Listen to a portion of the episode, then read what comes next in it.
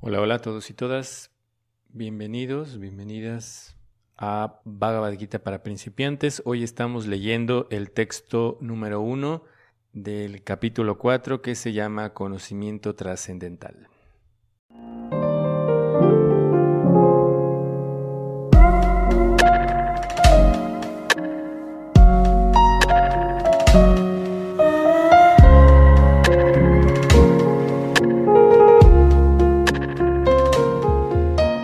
Los concisos versos de la Bhagavad Gita son una guía conclusiva en la ciencia de la autorrealización. A lo largo de milenios, la Gita ha proporcionado respuestas para grandes sabios sobre temas de gran valor para la humanidad.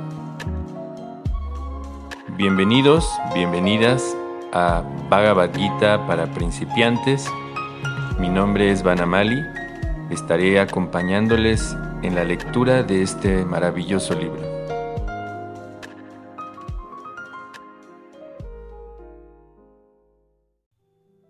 Sri Bhagavan Uvacham Imam Vivashwate Yogam Proktavan Aham Avyayam Vivaswan Manave Praha Manur Iksh Bhakave Bravit, traducción y significado por Bhaktivedanta Swami Shila Prabhupada.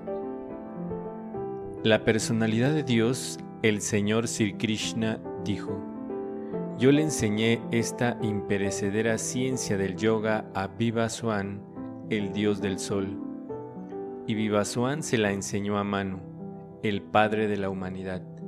Y Manu, a su vez, se la enseñó a Isvaku. Significado. Aquí encontramos la historia del Bhagavad Gita a partir de una época remota en la que le fue entregado a la orden real de todos los planetas, comenzando con el planeta Sol. Los reyes de todos los planetas tienen la principal función de proteger a los habitantes de los mismos, y por lo tanto, la orden real debe entender la ciencia del Bhagavad Gita a fin de ser capaz de gobernar a los ciudadanos y protegerlos del cautiverio material de la lujuria. La vida humana está hecha para el cultivo del conocimiento espiritual en una relación eterna con la suprema personalidad de Dios.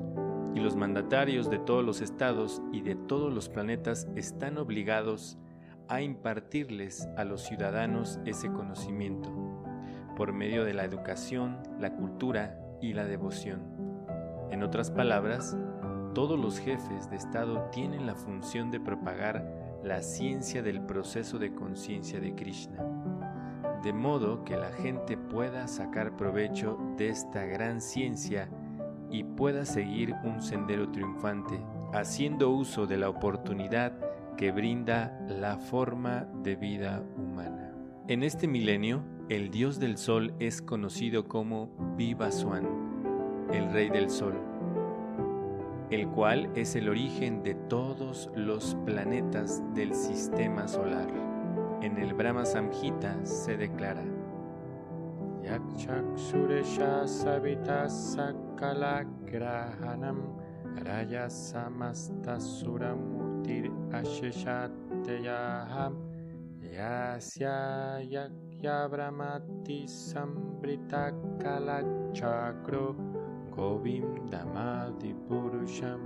Tamaham Bhajami. El señor Brahma dijo: Permítaseme adorar a la suprema personalidad de Dios, Govinda, Krishna, quien es la persona original y bajo cuya orden el sol que es el rey de todos los planetas, adquiere inmenso poder y calor. El Sol representa el ojo del Señor y recorre su órbita obedeciendo la orden de Él. El Sol es el rey de los planetas y el dios del Sol, actualmente de nombre Vivaswam, rige el planeta Sol, el cual controla a todos los demás planetas mediante el suministro de calor y luz. El sol gira bajo la orden de Krishna, y en un principio el Señor Krishna hizo que Vivaswan fuera su primer discípulo en entender la ciencia del Bhagavad Gita. Por consiguiente, el Gita no es un tratado especulativo dirigido al insignificante erudito mundano, sino un libro modelo de conocimiento que desciende desde tiempo inmemorial. En el Mahabharat, Shanti Parva 348, textos 51 y 52, encontramos la historia del Gita de la siguiente manera. Tetrayugadau chatato vivaswan manadadu manushchaloka briti artam sutayakshva kabedadau ikshvakunacha kalito vyapyalokam avastitaham al comienzo del milenio conocido como Treta Yuga, Vivaswan le entregó a Manu esta ciencia de la relación con el Supremo. Manu, el padre de la humanidad, se la dio a su hijo Maharaj Ishvaku, el rey de este planeta Tierra y antepasado de la dinastía Ragu, en la que apareció el señor Ramachandra. De modo que el Bhagavad Gita existía en la sociedad humana desde la época de Maharaj Ishvaku. Hasta los actuales momentos apenas han transcurrido 5.000 años de Kali Yuga, la cual dura 432.000 años. La época anterior a esa fue la de Dwapara Yuga, 800.000 años, y la anterior a esta última fue la de Treta Yuga, 1.200.000 años.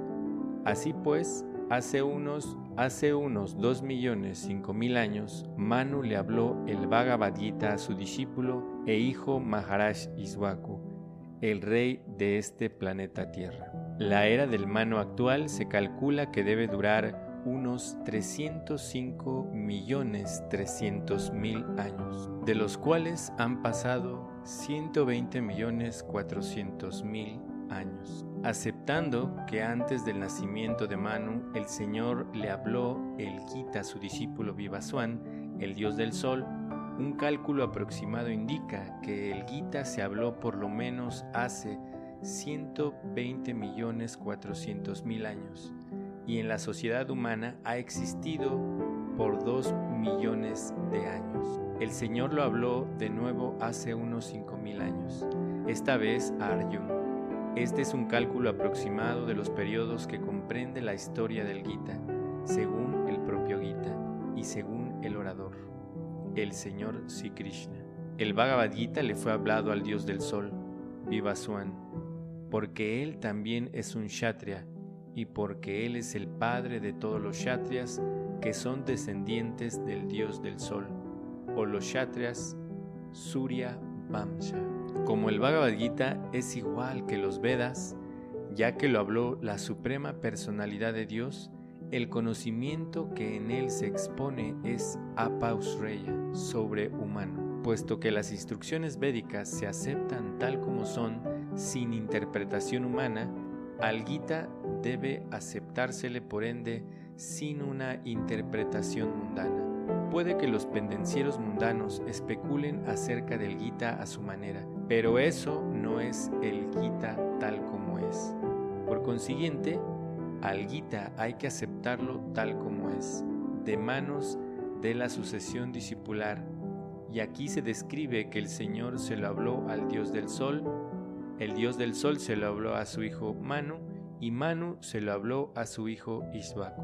Como ya mencionamos en, el análisis de los temas que se van a tocar en el capítulo 4, este inicio nos está hablando acerca de la tradición, del conocimiento del Gita, cómo se da de maestro a discípulo y cómo Krishna es el maestro original, que se está mencionando la cronología de cual él la dio hace mucho tiempo a el dios del sol y de la cual él a través de esta cadena de reyes, esta, cadena de, de reyes santos, de Kshatriyas llegó hasta los seres humanos a través del padre de la humanidad, o Manu, bueno, para poder entender un poco acerca de lo que se está hablando en este tema o esta cadena dentro del, contexto védico, existen eh, seres más elevados que el ser humano. En todo este conocimiento se clasifican, bueno, se explica que primero hay 8.400.000 especies de vida, las cuales se clasifican por especies, pero también en el, en el aspecto del ser humano, que son 400.000 especies de humanos o humanoides, existen estos seres que son superiores, aunque tienen una superioridad en cuanto a que ellos controlan diferentes aspectos de la naturaleza. En este caso, el dios del sol, eh, Vivasuan, él es un semidios.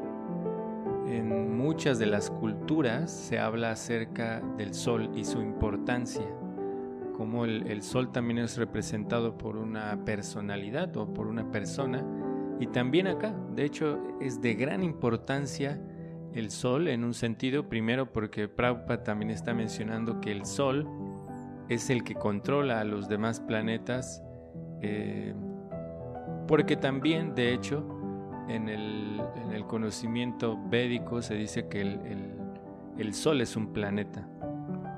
E incluso dentro de ese planeta existen seres que están adaptados eh, cuerpo, con el cuerpo que ellos tienen para vivir en este lugar. De hecho,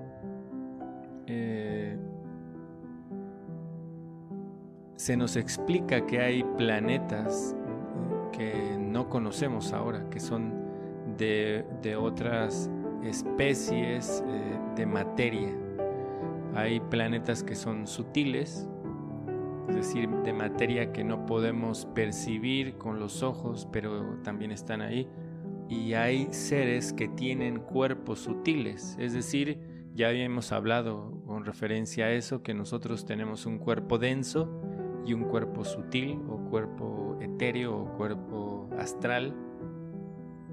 Y estos planetas también están dentro del sistema y estas eh, individuos que viven en ese lugar también tienen ese tipo de cuerpos. De hecho, nosotros estamos de alguna manera familiarizados con eso, más en la cultura mexicana, donde se habla mucho acerca de los muertos.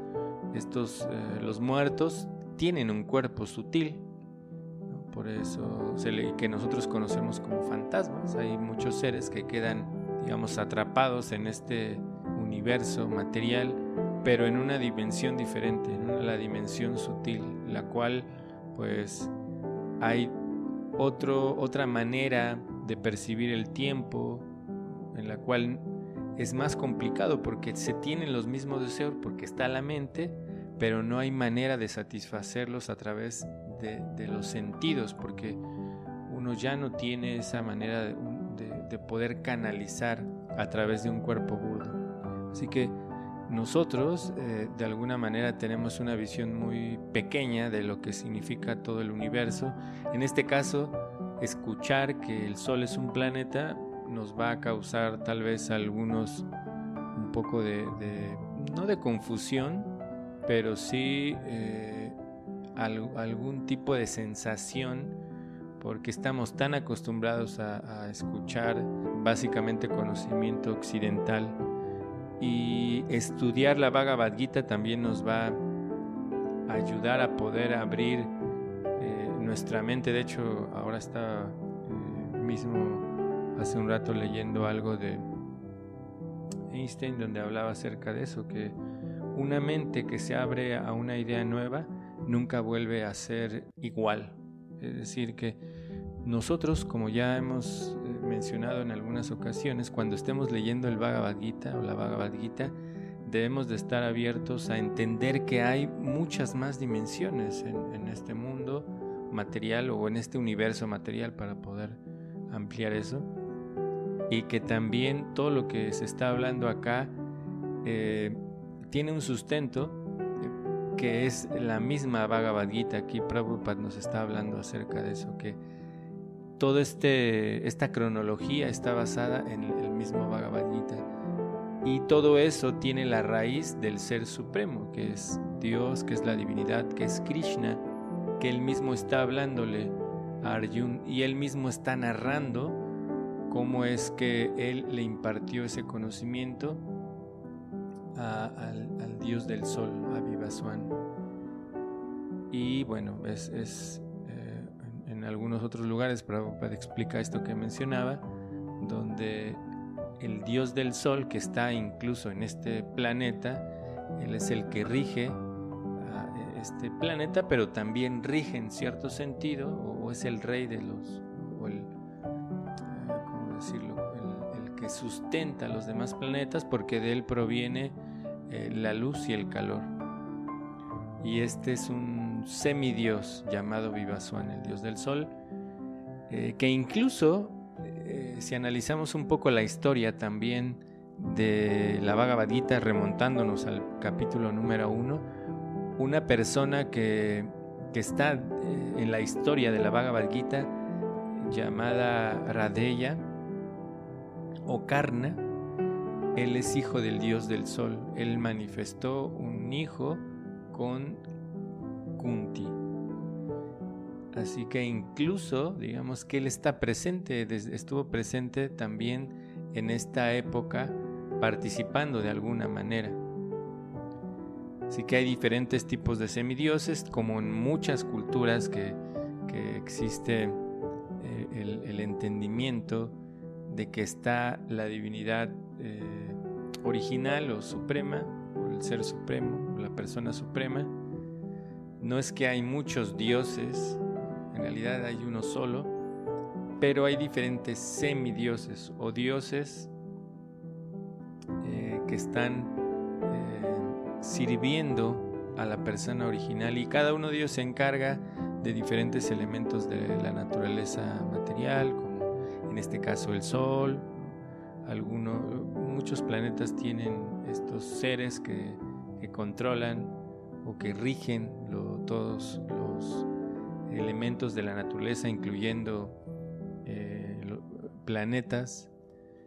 Y bueno, tenemos nosotros el conocimiento, digamos, en, este caso para la cultura mexicana, que nosotros tenemos el mismo concepto de estos semidioses, pero con otros nombres, sin embargo son las personas eh, de las que se habla también en otras culturas, en muchas otras culturas. Eh, incluso se habla de, esta descendencia, de hecho, de esta descendencia del dios del sol.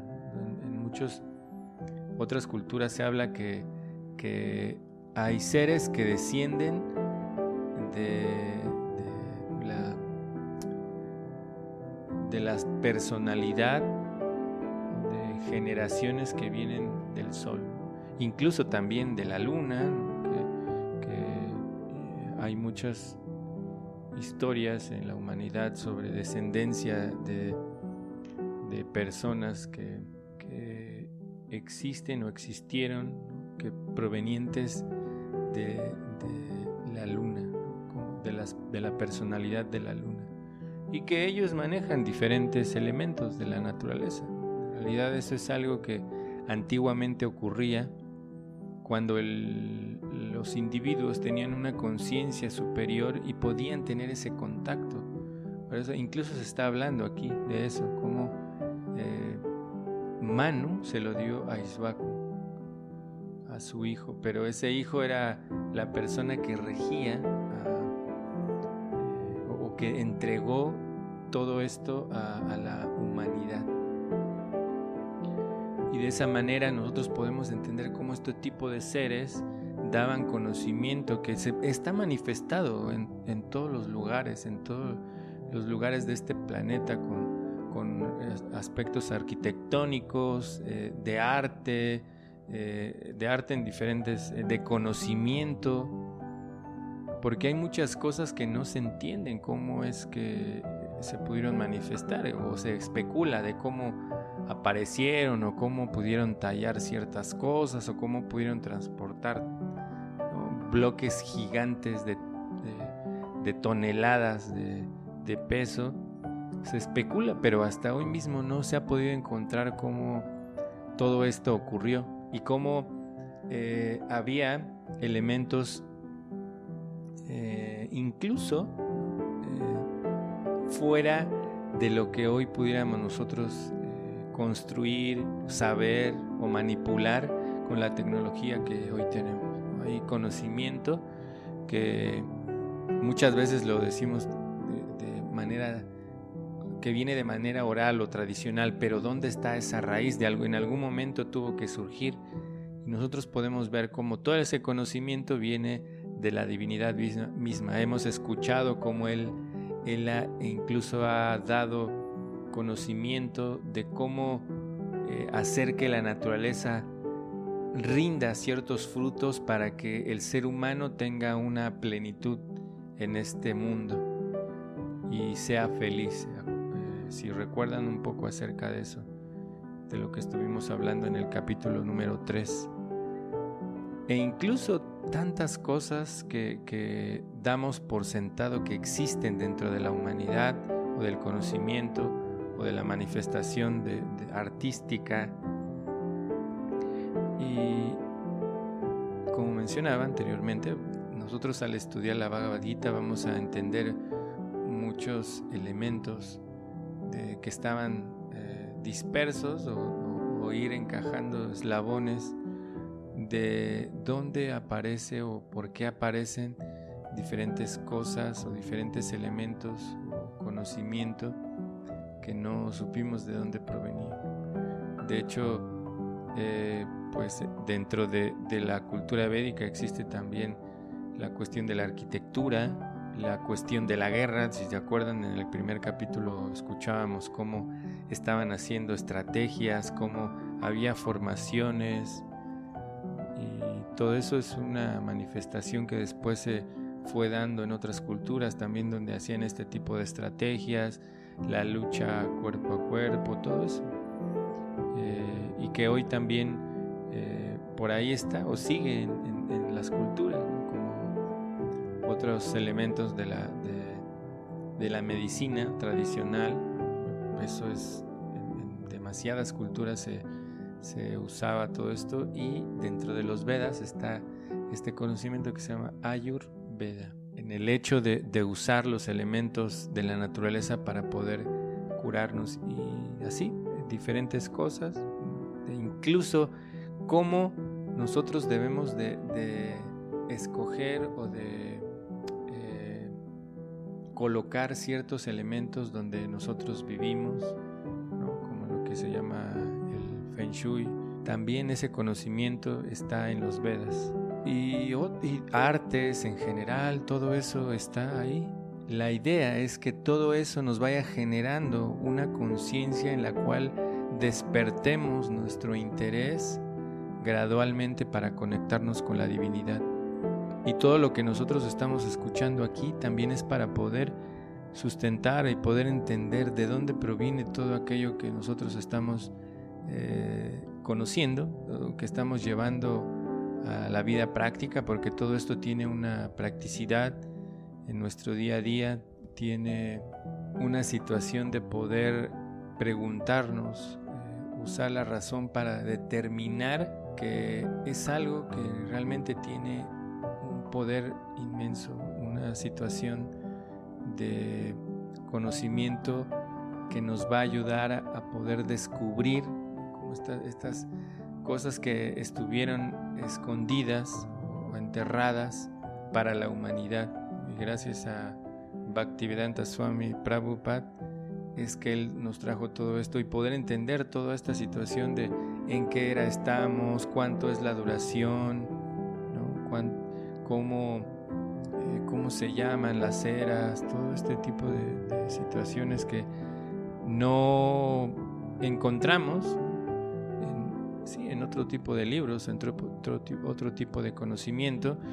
Prabhupada siempre enfatiza que pues hay mucho conocimiento material y es muy bueno, pero difícilmente vamos a encontrar conocimiento acerca de la vida espiritual y la vida espiritual también implica conocer la materia, conocer de dónde viene este conocimiento, quién lo recibió, cómo lo recibió.